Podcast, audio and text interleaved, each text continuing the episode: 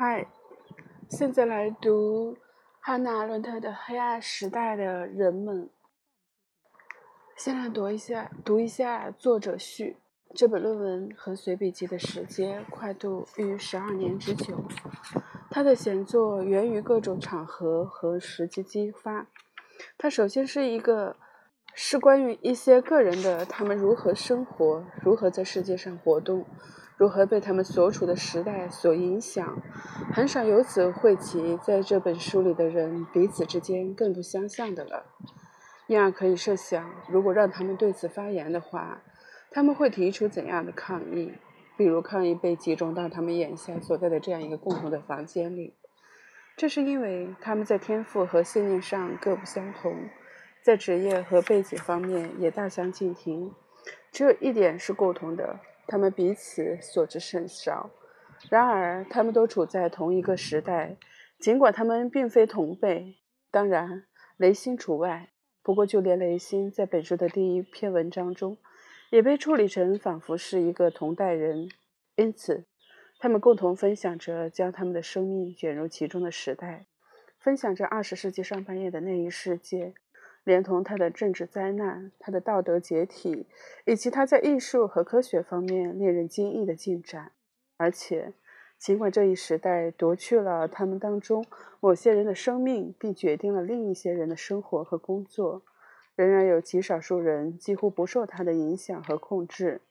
那些试图再次寻找一个时代的代表，寻找所谓时代精神的代言者和历史大写意义上的历史典范的人。在这里将什么也不会找到。不过，历史时间以及书名中提到的黑暗时代，我想在这本书中仍然随处可见。我是从布雷希特的著名诗人之后人中借用了这个词的。在那首诗中，这个词用来指示这样一种状态：混乱和饥饿，屠杀和刽子手。对不义的愤怒和处于只有不义却没有对他的抵抗时的绝望，在那里，合理的憎恨只会使人脾气变坏，而有理由的愤怒也只是使自己的声音变得刺耳。所有这一切都具有充分的真实性，正如他们公开发生时那样，在其中没有任何秘密或神秘性可言，但它依然绝非对所有人来说都是可见的，更不用说。能被轻易察觉了，这是因为，直到灾难降临到每一件事和每个人头上的那一刻之前，它都被遮蔽着，不是被现实遮蔽，而是被几乎所有的官方代表们的高调言辞和空话所遮蔽。这些人不断地换着花样的将令人担忧的事情狡辩过去，并以之证明他们的考虑。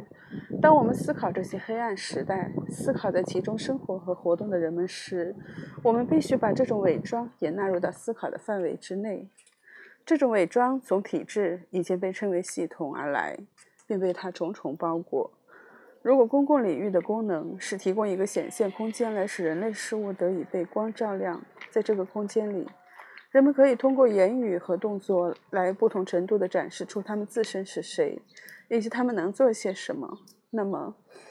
当这些光亮被熄灭时，黑暗就降临了。那熄灭的力量来自信任的鸿沟和看不见的操纵，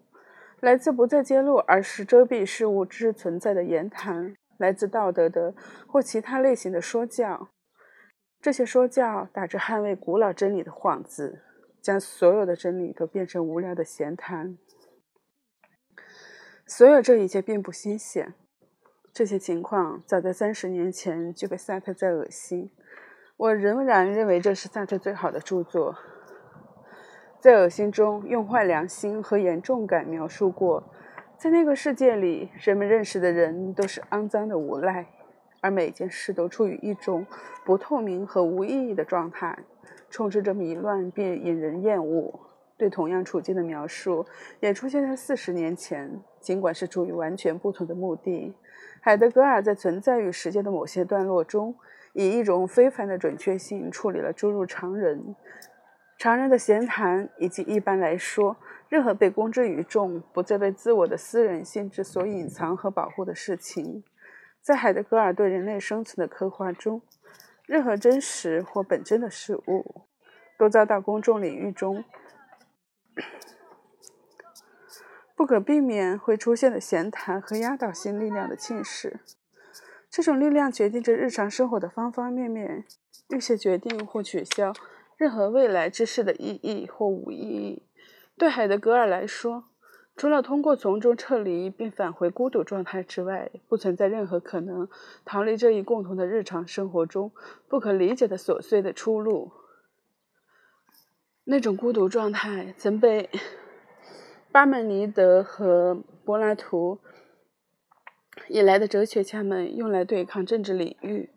我们在此并不关心海德格尔的分析在哲学上是否恰当，在我看来，这是无可否认的；也不关心这种分析后面所隐含的哲学思想传统，而只关心时代的某些基本经验以及对他们的概念描述。在我们此处的语境中，关键在于公众性的光把一切都弄得昏暗了。这一讽刺的、听起来背离的陈述。已经成为事实的真相，并实际上构成了对于我们生活状况的最简明的论断。黑暗时代这个词在我这里打算采用的较广泛的意义上，同样也并不等于这个世纪的诸多畸变，尽管这些畸变确实有一种恐惧的新奇性。相反，黑暗时代不仅不是什么新东西，而且在历史上也并不少见。尽管它在美国历史中可能不为人所知，在美国历史中出现的是另外一种的公平分配，对过去、现在、罪恶与灾难的分配。如下的信念，乃是本书所勾勒的，让这些轮廓得以浮现的深藏难掩的背景，即使是在最黑暗的时代。我们也有权去期待一种启明，这种启明或许并不来自理论和概念，而更多的来自一种不确定的、闪烁的而又经常很微弱的光亮。这光亮源于某些男人和女人，源于他们的生命和作品。他们在几乎所有情况下都点燃着，